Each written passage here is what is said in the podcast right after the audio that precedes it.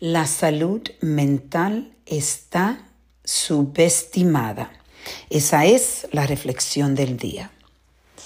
En este mes de mayo, aquí en los Estados Unidos, se celebra, o no se celebra, se trae conocimiento a um, la salud mental, todos los problemas que estamos pasando con tantas personas que están sufriendo de la salud mental.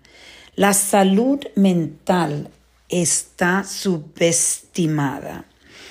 Y lo que quiero aclarar es con ese título, es que en realidad no le ponemos la importancia que la salud mental necesita tener. Sin la salud mental no existe una vida sin límites. Sin la salud mental no, no existe una vida con paz y armonía y felicidad. Hay tantas personas que sufren de ansiedad, que sufren de depresión, que están perdidos, que tienen, que son bipolares. Hay tantas personas con problemas mentales Muchas de ellas están solas, sufriendo, y la familia en realidad ni siquiera lo puede entender. Es muy difícil tener alguien en tu familia que sufre de depresión, de ansiedad, de quizás de, eh, de otras, eh, otros eh, diagnósticos de la salud mental. Y la consistencia que tú necesitas para apoyar a una persona cerca de tu familia que está sufriendo de alguna de estos diagnósticos es una consistencia que necesita ser reenforzada siempre, porque la energía que tú tienes que poner para ayudar a esa persona es una energía bien alta. Y es por eso que te voy a dar dos o tres consejos. Yo he pasado por esto. Y es algo que en realidad las personas que te rodean, que tú amas, que están sufriendo, necesitan personas que lo entiendan, que no lo juzguen, que busquen la manera de entender que ellos no son sus pensamientos. Porque lo que destruye esas personas es el pensamiento. Son esos, esos pensamientos que vienen a la mente y no pueden controlarlo.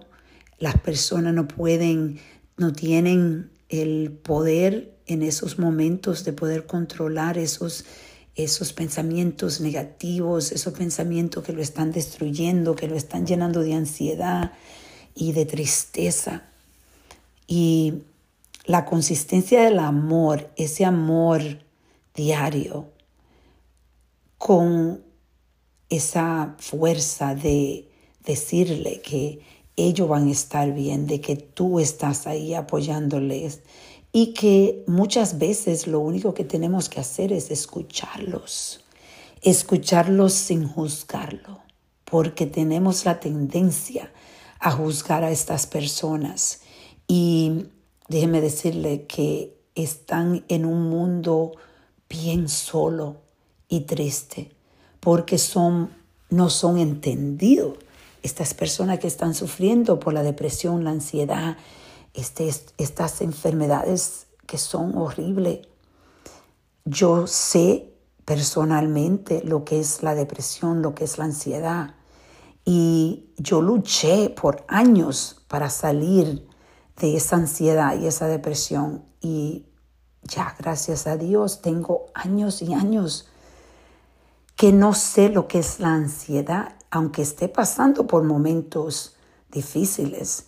Ansiedad no existe, existe, existe eh, dolor, existe tristeza, pero ansiedad no, porque la ansiedad viene de un espacio de, de no tener claridad y bastante otras cosas, pero yo creo que la base de la ansiedad es no tener claridad en lo que estás sintiendo.